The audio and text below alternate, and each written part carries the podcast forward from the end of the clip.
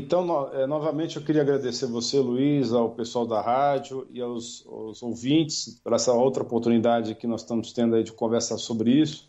E realmente é, tem tudo a ver intestino com o sistema imune, né? Porque 75% mais ou menos do sistema imune do corpo está todo concentrado no intestino, que é a maior superfície de contato que nós temos com a, o mundo exterior, né? É, Existem algumas é, fontes que falam que a pele, mas o intestino ainda acaba sendo um pouquinho mais que a pele aí, é, em termos de superfície de contato. Então uhum. a gente tem muito contato com os, todos os agentes agressores através do epitélio do intestino. Então é muito importante realmente que a gente cuide da saúde intestinal para que assim a nossa saúde geral, o nosso sistema imune fique bem. Então a gente sabe que desde o começo dessa, dessa pandemia, dessa confusão aí, é, foi observado que um percentual significativo de pessoas que contraíram o Covid tinham sintomas gastrointestinais. Então, além dos sintomas mais comuns, é, que era tosse, febre, dispneia, nariz correndo, dor de cabeça. Além desses sintomas mais comuns que todos nós já conhecemos, existia um percentual significativo com algum tipo de distúrbio gastrointestinal, sendo mais comum a diarreia e a perda de apetite. Uhum. Então, teve um estudo que envolveu 204 pacientes na província de Hubei, onde aconteceu os primeiros casos de Covid, e nesse estudo os pesquisadores concluíram que 48% dos pacientes tinham ou náusea, ou vômito, ou dor abdominal, e além de diarreia. Então, nesse estudo especificamente, chegava a ter alguns pacientes que não tinham sintomas respiratórios, como falta de ar né, e, e tosse, mas tinham sim sintomas intestinais. Então já começou por aí, né? E aí um outro estudo identificou o vírus nas fezes. Então fizeram um segundo estudo e verificaram que uma das maneiras possíveis de o vírus se espalhar é através da transmissão orofecal, ou seja, é, pessoas que tiver, evacuaram e não, não, teve uma limpeza muito boa, é, se não houver uma grande higiene, pode acontecer desse vírus ser transmitido dessa forma. Caramba! Né? Então, é muito importante essa correlação entre o Covid e o intestino, sim. Teve um estudo da New England Journal of Medicine de fevereiro, né, que estudou um paciente de 35 anos de idade que se queixou de problemas digestivos, náuseas e vômitos antes dele ser hospitalizado. Depois que ele foi internado, ele começou a ter desconforto abdominal e evacuações moles, né? E aí foram estudar e verificaram que ele tinha realmente o Covid nas fezes dele. Caramba. Então, é, os especialistas hoje realmente estão quase concluindo que o coronavírus pode realmente se espalhar pelas fezes. Caramba, incrível isso daí, doutor. E quando a gente fala, uh, doutor Alain, uh, doutor Alain, que é a questão da sobre a, a questão da disbiose, sobre sim o intestino irritado, isso pode afetar a imunidade da pessoa? Esse é o ponto número um. Ponto número dois. Há alimentos que podem deprimir, isto é, deixar a imunidade mais fraca e, por consequência, expor as pessoas mais a doenças como, por exemplo, o Covid-19? Com certeza. As duas coisas acontecem. Você tem uma alimentação inadequada, você vai ter um microbioma que vai ser mais suscetível a você pegar Covid. Tem estudos agora recentes dizendo, eles não têm certeza absoluta, Uhum. Mas existe uma espécie de bactéria chamada Prevotella. Essa tal de Prevotella é muito comum em obesos e diabéticos. E parece ter uma correlação forte entre o Covid e essa bactéria Prevotella. Então, pessoas que comem muita é, carboidrato refinado, muito açúcar, pessoas que comem alimentos industrializados, processados, têm uh, mais Prevotella e isso tem uma associação com Covid que ainda não se sabe se essa associação é causa ou consequência, se é não se sabe quem veio primeiro, né? Se foi o uhum. Covid que provocou o Prevotella ou se o Prevotella que provocou o Covid. Mas existe essa correlação sim. Então, pessoas que têm essa dieta de fast food, rica em açúcar, rica em farinha, em alimentos industrializados, têm uma chance maior de pegar o Covid, pelos estudos recentes, muito recentes, coisa de um mês para cá. Nossa, que interessante. Então, a alimentação, a alimentação adequada tem que ser aquela alimentação que a gente fala todo dia, né? Rica em vegetais, com a maior variedade possível de hortaliças, de legumes uhum. e verduras, muitas fibras, o mínimo possível de, de açúcar, o mínimo possível de farinha, de alimentos é, processados, industrializados, uhum. porque assim você vai ter uma flora, um microbioma intestinal bem rico E esse microbioma é rico, parece que é protetor contra vários vírus, inclusive o Covid. Sim, sim. Até a Organização da, Mundial da Saúde reconhece né, o microbioma intestinal, é, popularmente conhecido como flora intestinal, como órgão, né? Na verdade, até o doutor Laí Ribeiro ensina isso e os profissionais que estudam isso classificam como o segundo órgão mais importante do corpo, né? Só depois do, do cérebro. Né? E fora a conexão cérebro-intestino, né, doutor? Só poder explicar isso um pouquinho mais, porque às vezes as pessoas estão ah, com problema intestinal, estão ah, é depressão, é pânico, tem uma relação muito grande com isso, né, doutor? Sem dúvida, né? Tem muitos estudos já mostrando essa correlação muito clara entre a saúde intestinal e a saúde cerebral. Existe um nervo que é um dos mais compridos do organismo, que é o nervo vago, e esse nervo vago ele leva informação do intestino e do estômago para o cérebro. Então, é, realmente, a comunicação entre os intestinos e o cérebro é bem maior do que a, a comunicação contrária. Existem as duas vias, né? Mas a quantidade de informação que vai para o cérebro é bem maior do que do cérebro para o intestino. Então, pessoas que realmente estão com uma flora intestinal pobre, empobrecida, com poucas espécies boas, é, tem pouca bifidobactéria, pouco lactobacilo, e tem muitas espécies ruins aí associadas a uma saúde ruim, isso altera inclusive os neurotransmissores cerebrais. Tem várias espécies aí no intestino que produzem milhares de substâncias, essas entre elas estão os neurotransmissores. Então, GABA, que é um neurotransmissor calmante, é produzido a nível de intestino. Serotonina também, que é um neurotransmissor importante para o humor, é produzido no intestino. Dopamina também é produzida no intestino. Então, tem vários neurotransmissores já foram identificados que são produzidos pela flora intestinal, pelo microbioma ou microbiota, como queira chamar. Uhum. E essas substâncias viajam através do nervo vago, uhum. vão para o cérebro e no cérebro altera o nosso humor. Então, é, tem aquele velho dizer, né, é, dos, dos, antigos, né, você está enfesado, né? Então Sim, essa palavra enfesado verdade. tem sentido, né? Tem todo sentido. A pessoa que não está evacuando, que está com o intestino preguiçoso, ela vai ter realmente é, um problema no cérebro, né? Então, daí que vem o termo enfesado. Entendi. Aí a gente entra em questões delicadas, então, né? Que você tem políticas hoje, né, confinando as pessoas dentro de casa, né? Então a pessoa vai estar tá, é, é, sedentária, né? Não vai estar tá fazendo nenhuma caminhada, né? Que pode ativar aquela via MPK, né? Que é, poxa, senhor pode explicar depois em detalhes aí que, que é top, né? É fantástico para a saúde. As pessoas não vão estar tá pegando sol, né? Portanto, os níveis de vitamina D vão cair abruptamente. Acabou de sair um estudo, doutor, que o doutor, o doutor Cícero mandou para mim, que fizeram acompanhamento de um grupo de pacientes, pacientes que tinham 34 no sangue, né? 34 nanogramas por ml ou mais não morreram. E os que tinham entre 16 e 17, 100% vieram a óbito quando é, tiveram a doença. Uh, tem essas pessoas que estão dentro de casa aí é, alimentando muitas vezes só por né, comendo besteira. Né? E aí vem as doenças psicos, as doenças psicológicas, né? Então é uma bomba atômica para a saúde essa, essa política, né, puramente de trancar e confinar as pessoas dentro de casa, né, doutor? Sem dúvida, está gerando um problema muito grande pelo seguinte: primeiro, que não é só você que está dentro de casa, você que tem um emprego de escritório, que está relativamente confortável aí pedindo pizza por telefone. Né? Tem os agricultores, boa parte deles é. estão também sem produzir.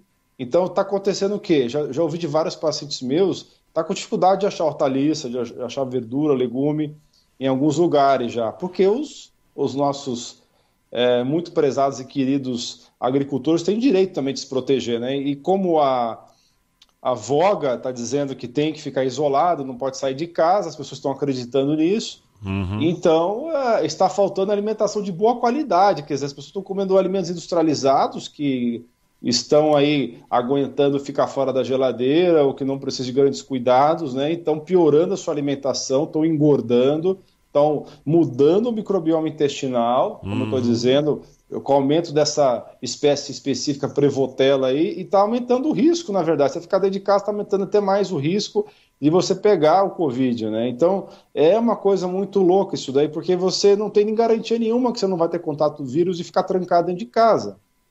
É. Então, isso é um problema. Até nas favelas que está acontecendo muito. As pessoas estão confinadas nas favelas, seis, sete, oito pessoas no mesmo cômodo, e estão trocando secreção, quer dizer, então é, não estão tendo exposição solar adequada, como você bem falou aí, que o doutor Cícero Coimbra fala brilhantemente também a respeito do problema todo da deficiência de vitamina D. Esse artigo que você mencionou, inclusive, eu publiquei nas minhas redes sociais recentemente, né? Ah, tá. Então, Ele então realmente é um, é um, é um, são fatos todos que a gente tem que. E outra coisa, a vitamina D é um, é um importante modulador uh, da barreira intestinal. É, é, um dos fatores sim, que levam à sim. quebra da barreira, a hiperpermeabilidade intestinal é a falta de vitamina D. Eu queria falar uma informação bem útil aqui para os nossos ouvintes, um estudo extremamente recente, publicado agora em maio na Gastroenterology, mostrou a associação na alteração nos microbiomas fecais de pacientes com infecção pelo Covid-19. Então, pacientes com Covid-19 com uma flora intestinal toda bagunçada, toda zoada, né? Uhum. E quanto mais bagunçada essa flora era, mais é, tinha gravidade na doença. Tá? Então houve uma correlação muito clara entre presença fecal do vírus e microbioma intestinal bagunçado, empobrecido. Uhum. Né? Então essas alterações significativas que apresentaram nos microbiomas fecais em relação aos que não tinham Covid, né, no momento da hospitalização mostra essa importância que é muito grande realmente da gente valorizar o microbioma intestinal. E essa desbiose intestinal, que é o nome que nós damos para essa alteração da flora, que acontece nos portadores de Covid, persistiu mesmo após a saída do bicho do organismo. Tá? Então, Caramba. é uma situação que realmente está se apresentando. A gente tem que se preocupar com o microbioma intestinal durante esse período aí de isolamento. Aí que tá, se a gente tem que preocupar com o microbioma intestinal, o que passa lá é o bolo alimentar. Então o alimento vai estar diretamente associado à melhora ou à piora. Ponto número um. Ponto número dois.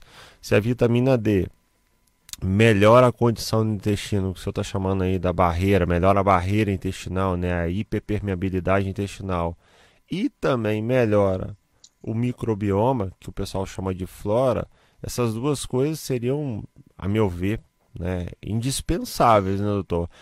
O que, que a, a população pode fazer nessa população aí que está desinformada pela grande mídia, esperando uma vacina milagrosa, né? Até a questão aí, a politização da hidroxicloroquina, azitromicina, sulfato de zinco. Enfim, o que, que a população pode fazer, doutor? Então, é muito importante, primeiro, acho que a gente está num momento, assim, muito complicado, porque realmente existe uma mídia é, desinformando as pessoas e chamando tudo que é natural de fake news, né? Esse é o primeiro ponto. Então, realmente é de se esperar que as pessoas fiquem muito confusas do que seguir. Mas muita gente já ficou esperta, já percebeu que as principais mídias não têm a, o melhor interesse da população né, entre os, os objetivos deles, né? Infelizmente, essa é a realidade. Não vamos citar nomes aqui para não enrolar ninguém, uhum. mas é um problema muito sério. Então, a saída da população é seguir os bons médicos nas redes sociais, e tem uma série de médicos, aí tem dezenas de médicos informando bem a população sobre a medicina natural. É, o próprio doutor Cícero Coimbra, eu, uhum. é, doutor é, Sorrentino, entre vários outros aí, doutor Rondó, doutor. É, então tem uma, uma, série de médicos aí que estão informando a né? população né? com Oi? Doutor Ícaro, Vitor Azini, doutor Gabriel Ícaro, Alves Azini. Alcântara, doutor Azini, uhum. uma série de outros médicos. Então, é isso é importante, você seguir um bom médico na rede social, acompanhar o material dele, e aqui vamos então às dicas, né? Uhum. É, realmente, como você bem falou, a vacina é, do Covid, eu acho que vai ter o mesmo problema do, da vacina da influenza A e B, que pega só 10% dos quadros respiratórios aí, é, ligados à gripe, porque existe a gripe de influenza e existe os sintomas gripais ligados a outras centenas de outros vírus. Então, essa vacina, infelizmente, só pega 10%. Então, a gente não sabe como é que vai ser a vacina do Covid, que eles estão colocando tanta esperança em cima disso daí. Uhum. Então, o que, que você pode fazer para se proteger? Tomar sol todos os dias, o máximo que você conseguir tomar de sol. Ah, mas eu não tenho sol todos os dias, já estamos no, no inverno. Então, procura tomar o máximo que você puder de sol, é, tomar 15 a 20 minutos, dependendo da cor da sua pele, até mais, é, no sol de pico, de meio-dia, uma hora da tarde, para aumentar a sua vitamina D. Se puder ir procurar um médico que trabalhe com vitamina D, seria uma boa ideia tomar uma injeção de vitamina D aí para ter uma proteção por pelo menos uns seis meses aí. Uhum. É, outra coisa, alimentação. Nós estamos falando aqui nesse, nessa entrevista de microbioma intestinal. Então, o microbioma intestinal é muito importante. Então, como é que você vai modular o seu microbioma intestinal de um jeito correto? Comendo alimentação saudável, alimentação real, comida de verdade, comendo vegetais, hortaliças, legumes, verduras, crucíferas. Uhum. É procurar comer uma alimentação orgânica se for possível. Se não for possível orgânico, pelo menos você tenta deixar de molho aí o seu, o seu alimento, os seus vegetais, numa solução aí de de iodeto de potássio para ajudar a tirar o, o, máximo possível aí os, os agrotóxicos, mas você tem que ter uma alimentação realmente na, mais natural possível, não ficar se alimentando de a, alimentos derivados das farinhas, do açúcar. Então, tomar cuidado com as massas, com os biscoitos, com os bolos, torta, pizza, macarrão, tudo que é derivado da farinha de trigo. É muito importante, então, estar tá cortando esses alimentos inflamatórios processados industrializados e está adquirindo essa dieta o mais natural possível. Né? E tem que ter grande variedade de vegetais, eh, de folhas, de verduras e, e legumes, para uhum. poder é, você ter uma grande população bastante diversificada de várias espécies diferentes de bactérias do bem. Também é muito importante você ter uma alimentação é, com alimentos fermentados em algum certo grau. É, tem que ter um pouco de alimento fermentado para ajudar também no seu intestino. Que, que alimentos fermentados são esses? Pode ser o chucrute, né, que é, o, no caso, é o repolho fermentado, pode ser picles fermentados orgânicos, pode ser o quinti, o natô, o miso, o tempê, o kombucha, kombucha é chá fermentado. Esses outros que eu falei aí são é, formas de soja fermentada orgânica. Uhum. Você também pode estar tá, tá usando o kefir, que só tem o kefir de água, o kefir de leite. É, se for usar um, um, um, kefir de leite, é melhor que seja um leite orgânico cru. Né? E não é o meu preferido, mas tem o kefir de água, tem o kefir de água de coco, kefir também de leite de coco. Tem uma série de opções hoje em dia de alimentos fermentados que vão ajudar também a aumentar essa variação é, de bactérias boas no seu intestino. O kombucha também, né, doutor? É, kombucha foi um dos que eu mencionei agora, né, que é chá fermentado. Isso, é muito bom também. É que é o chamado, né, o pessoal até brinca, é o refrigerante natural, né? O meu filho ama kombucha. E, e, tudo isso, né, doutor, vai estar tá ajudando na, na questão da reparação do microbioma intestinal, né? As pessoas que têm desbiose, que até vi um, um, uma aula uma vez que estima-se que em torno de 80% da população, cerca disso, tem desbiose intestinal, portanto, de alguma forma tem a imunidade comprometida por conta disso, né? E, e no caso, a, a, a, vitamina D, doutor, o que o senhor tem a dizer sobre a questão da, da. O senhor falou sobre o sol, né? Em grande parte tem a questão dos fótons do sol. O sol não é só a vitamina D, por óbvio, mas tem a vitamina D que hoje existe, por exemplo, tenho um grande médico que foi até a Band, eu, eu acabei ficando amigo dele, Dr. Wong, e ele passava dose, eu não vou expô-lo aqui, que eu achava que era um pouco baixas assim, para os pacientes dele. E por outro lado, você pega o Dr. Cícero falando: olha, se você se expor de 10 a 20 minutos no sol, com os braços e as pernas, você produz 20 mil unidades internacionais. E aí, por outro lado, tem na internet médicos falando que 10 mil unidades seriam altas, doses altas. E aí, doutor? Então, isso é uma discussão que vai longe ainda. Infelizmente, existe uma, um problema muito sério de alguns médicos mais convencionais que não estão estudando nas fontes que a gente estuda. Então fica difícil discutir com eles, porque eles ficam com os olhos fechados e vão continuar falando isso muito tempo ainda. Uhum. É, a, a, a, vitamina D, a gente sabe que ela é muito segura. O único problema da vitamina D é dependendo da dose, mas tem que ser dose muito alta mesmo. Uhum. Você vai ter problemas com o metabolismo do cálcio. Esse é o grande problema da vitamina D. Intoxicação, então, no é, caso, né? É, você pode ter, você vai aumentar a absorção de cálcio pelos intestinos, esse cálcio pode eventualmente se calcificar em tecidos moles, na parede de vasos e também na, no parênquima renal, fazendo nefrocalcinose ou pedra nos rins. Uhum. Então, esse problema do cálcio é muito facilmente evitável, tá? é muito uhum. facilmente evitável. Primeiro, utilizando magnésio, que é um mineral que contrabalança a ação do cálcio. Segundo, você realmente adotando uma dieta com menos cálcio, né? porque muita gente tem uma dieta excessiva em cálcio. Né? Uhum. Terceiro, que aí é uma coisa mais polêmica, porque alguns médicos, como o Dr. Cícero, não, é, reconhece muito a importância da vitamina K2, mas eu, particularmente, acho importante uhum. associar a vitamina K2 e MK7 também nesse esquema aí. Uhum. Então, esses médicos estão falando aí que a vitamina D é, dá problema, então eu tô morto, sabe? Você sabe por que eu tô, porque eu tô morto, Luiz? Eu tomei 1 milhão e 200 mil unidades de vitamina D intramuscular antes de começar esse, esse, esse problema todo aí. Então eu morri, já morri. Entendeu?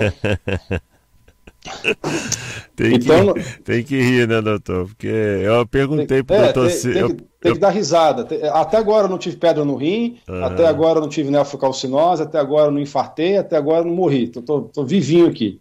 Entendeu? Eu perguntei então, realmente, o pessoal não sabe. Quem não trabalha com vitamina D não conhece a força da vitamina D. Essa que é a grande verdade. Eu, eu, eu garanto para vocês, se vocês ingerirem 10 mil, 20 mil unidades por dia de vitamina D, não vai acontecer nada demais com vocês. É óbvio que tem que fazer com acompanhamento médico, é óbvio que tem que medir no sangue para ver quais são os níveis adequados para você, tudo isso tem que ser acompanhado. Mas a vitamina D é infinitamente mais segura do que um monte de remedinho que é vendido na farmácia, sabe? Que sem receita médica, analgésico, anti-inflamatório aí que está causando muito problema. Quantas pessoas já não entraram em insuficiência hepática por uhum. excesso de Tilenol. Quantas uhum. pessoas já não estão na fila de transplante do rim por conta de excesso de analgésico, anti-inflamatório? Ninguém fala isso na mídia.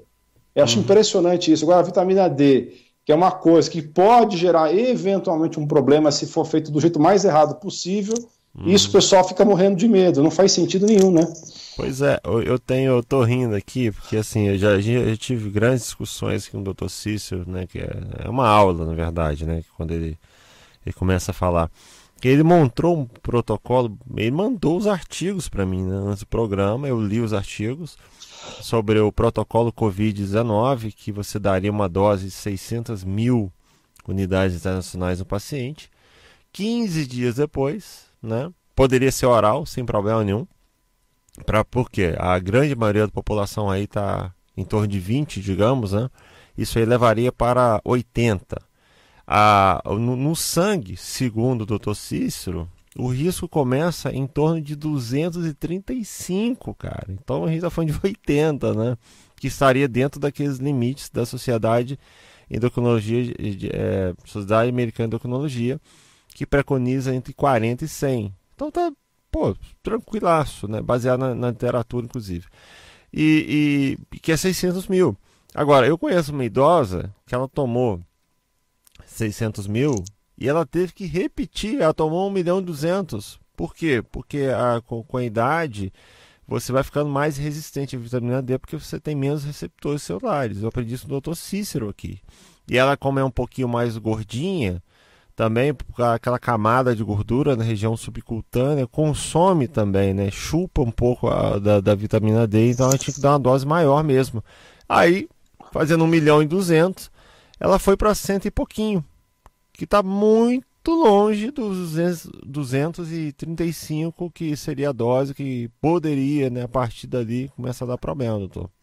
Então é mais ou menos é, tá falando, exatamente né? isso. Exatamente isso. E, e, fora as outras propriedades, né, doutor? A catecidinas, as beta-defensinas, a vitamina D. O senhor poderia explicar um pouquinho sobre isso? Pro, pro público, então, as catalicidinas seja... são substâncias derivadas da vitamina D, do metabolismo celular. Né? A célula de defesa pega a vitamina D e transforma nessas catalicidinas, que são antivirais poderosos, né? E não tem resistência. O vírus não consegue se defender desses elementos. Então, realmente, é, é, só tem vantagem a vitamina D. Né? É difícil você encontrar problemas com a vitamina D. É óbvio que eventualmente alguém pode ter uma pedra no rim, alguém pode ter uma nefrocalcinose, mas precisa realmente estar tomando doses muito altas por muito tempo e estar tá comendo errado para acontecer isso. Uhum. Então é, uma, é, um, é um conjunto de fatores né? Uhum. E você falou aí do 235, mas tem pacientes do tossício que eu tenho certeza que estão acima desse valor, ah, porque sim, vai, sim. vai, vai, depender muito por exemplo, é, se essa pessoa tem ou não tem a mutação do receptor da vitamina D. Se a pessoa tem a mutação do receptor da vitamina D, ela precisa de doses mais altas ainda para combater doenças autoimunes. Uhum. Então, você fazendo um controle direitinho da dieta, a pessoa pode tomar doses extremamente altas de vitamina D se tiver fazendo um acompanhamento. Tem pacientes tomando 200 mil por dia, tem pacientes tomando isso. até mais do que isso. Óbvio, pessoal, nós estamos falando aqui de pacientes que estão sendo acompanhados uhum. é, continuamente pelos seus médicos e estão tratando doenças gravíssimas. Aí eu me pergunto, se doses muito altas de vitamina D servem para pacientes muito graves, como esclerose múltipla, uhum. por que, que a, a, a, paciente supostamente saudável vai ficar super preocupado em tomar doses muito menores de vitamina D? Né? É, é isso, é, isso, é, uma coisa contraditória. Né? Totalmente. É desconhecer né, me, os mecanismos da vitamina D, né, que é, são lindíssimos. E aí, quando você estuda o porquê disso, as vitaminas associadas nessas doses altas, aí você você para e pensa, caramba, cara, genial a sacada do Dr. Cícero, né? Isso aí no caso de doenças autoimunes, eu estou falando, e está dando exemplo de pessoas que tomam 200, 300 mil por dia que depende da resistência à vitamina D. E aí você precisa forçar um pouco a mão para chegar ao calcidiol lá nos receptores, né? É, que grande parte, digamos, é perdida. Então, assim, a título exemplificativo, então, fica óbvio, né, que o Dr. Cícero vive falando aqui que entre 10 e 20 mil são doses absolutamente seguras. Ninguém vai ter aí problema é, de cálculo renal, né, como é, o povo entende é, decorrente disso daí. A, claro, salvo situações muito extremáticas mesmo, que a pessoa tem uma propensão, não bebe, não bebe água, tem deficiência de magnésio, etc. Né? E, e por outro lado, a, a, eu fiz uma pergunta uma vez, doutor, eu estou me alongando na vitamina D, porque eu acho tão importante, tem 252 mil artigos mostrando a importância da vitamina D para a imunidade e a imunidade inata, que é essa que a gente nasce com ela, que é o que a gente tem para combater o Covid-19, né? E ninguém está dando bola para ela. Então, assim, a, a, a, com esses artigos todos, e esse assunto é sonegado ainda, doutor. Como é que pode? É, porque realmente existe aí a, questão de muita gente que não quer dar o braço a torcer. Né? Que, sabe, sabe o que vai acontecer, Luiz? Vai acontecer o seguinte: nos próximos anos, é, as pessoas que são contra a vitamina D vão aos pouquinhos aceitando isso daí. Aí daqui a mais ou menos uns 10, 15 anos, eles vão dizer que foram eles que descobriram que foi a vitamina D que, que, era, que era boa. Vai ser isso que vai acontecer. Eles vão desconsiderar o que foi falado por muitos anos pelo Dr. Cícero e vão falar que eles que descobriram. É, Entendeu? eu sei como é que é. E tem uma coisa que o doutor Cícero fala sempre, né, Tolen? Que se o sistema inato, que é o que a gente nasce com ele, e a vitamina D é o principal elemento que regula, faz ele funcionar direito. Se ele não estiver funcionando corretamente, ou adequadamente, ou próximo a isso, a vacina não é tão efetiva. Então, assim, é quase que tomar as toxinas à toa, entende? Então aí o pessoal tá falando da vacina do Covid, tá, mas e a vitamina D? Ninguém está dando bola. Né? Justamente, né? porque a, a, vacina tem uma série de problemas. Primeiro, é, muitas crianças hoje estão sofrendo um estresse muito grande do sistema imune por excesso de vacina no primeiro ano de vida, no segundo ano de vida. Isso está gerando problemas, doenças graves. Eu não vou entrar em detalhes para não complicar ninguém, mas isso é muito polêmico. Hum. Fora que os conservantes das vacinas têm alumínio, é, e também tem mercúrio, e o alumínio e mercúrio são metais tóxicos que interferem com a saúde, que se acumulam nos tecidos, é, no caso do, do, mercúrio, especialmente se acumula no cérebro. Né? Uhum. Então, essas, essas, esses elementos todos, esses conservantes de vacina, também são um problema sério. E, e não... não... é falado isso nas grandes mídias. Quer dizer, você tem o estresse ao sistema imune exagerado, você tem o problema dos conservantes, e uhum. tem também o problema da eficácia, que muitas vacinas não são eficazes como eles dizem, né? E tem aí é, várias figuras importantes, como a doutora Maria Emília, que recentemente denunciou problemas relacionados à vacina é, da, da anti-HPV. Anti-HPV, lá na região do norte do Brasil, teve vários casos aí de pessoas que tomaram vacinas do HPV e sofreram sérios problemas neurológicos. Né? Sim, sim. A gente fez um programa sobre isso e o ouvinte pode procurar aí no site da rádio que vai encontrar. E doutor, a, a gente está na, na, parte final do programa. Quais outros suplementos o senhor recomendaria para a população, quem quiser estar tá ajudando a fortalecer o sistema imunológico? O que o senhor poderia estar tá falando um pouquinho mais sobre isso? Eu acho que, como as pessoas perceberam, o principal deles é a vitamina D de dado. Né? Então é isso. é importante você ver uma, uma dose de vitamina D de acordo com o seu médico, uma, uma dose que seja efetiva, que aumente realmente a sua vitamina D, a 25 hidroxivitamina D do seu sangue, que aí vai depender do médico, né? Talvez o Dr. Anthony Wong tenha falado de 2 mil, Aí o falou de mil. falado de 5 mil. Oi? Falou de mil. Falou de mil, né? Pois é, que aí é dose para criança. fala que é 10 mil, aí o outro fala que é 20, o outro fala que é 50. Então é bem polêmico. Então é melhor você conversar com o seu médico e ver. É, eu, eu, garanto a você que 10 mil não vai fazer mal para ninguém. 10 mil por dia não vai fazer mal para ninguém. Mas sem dúvida é importante você fazer acompanhamento médico. Então, vitamina C é muito importante também, altas doses para você fortalecer o seu sistema imune. Quais seriam essas altas doses? Aí, aí também variável, tá? Você pode seguir, ser muito é, é conservador, desde 200 miligramas aí duas vezes por dia, até 500 miligramas duas vezes ao dia, chegando até 3 gramas, 4 gramas por dia. Aí eu vou deixar você decidir que, que dose você quer fazer. É, o selênio é importante também para o sistema imune. O zinco é fundamental, o zinco tem ação antiviral. Né? Então, a gente sabe hoje que a principal ação de vários remédios aí polêmicos para o Covid se dá porque ele aumenta a entrada do zinco dentro da célula. É o que acontece, por exemplo, com o próprio hidroxicloroquina, que, que é tão discutido aí, né? mas já sabe que o problema que falaram, esse estudo que foi publicado em New England dizendo que o hidroxicloroquina não funciona foi, foi fraudado, né? eles até tiveram que admitir isso publicamente, eu nunca vi New England admitir isso né? Que vergonha, e... né? É uma vergonha.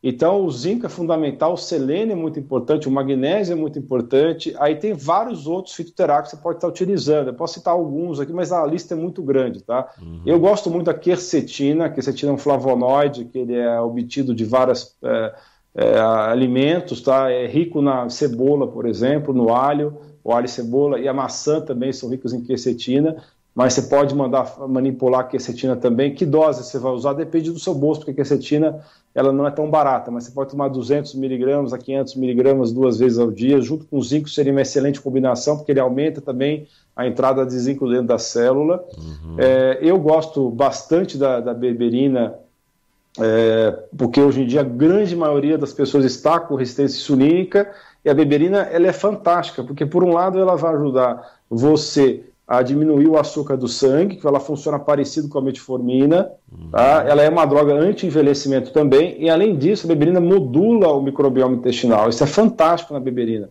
Uhum. Ela vai ajudar a melhorar a composição das bactérias do intestino. Então, a beberina eu acho uma ótima pedida. Obviamente, você precisa conversar com o seu médico para saber se é, para você funciona bem, não é todo mundo que se dá bem com beberina.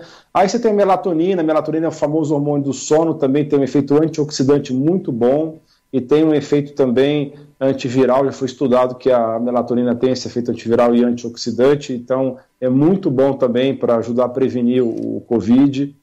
É, você tem o próprio ozônio, a doutora Maria Emília fala muito também, tem ação antiviral, melhor oxigenação do sangue, melhor o sistema imune, é, para quem tem acesso ao ozônio aí, que tem, tem, alguns estudos agora em, acontecendo, né? Foi aprovado um protocolo de pesquisas multi-hospitalar que está sendo estudado o ozônio para o Covid, né? Vamos uhum. aguardar esses resultados aí que certamente serão fantásticos, né?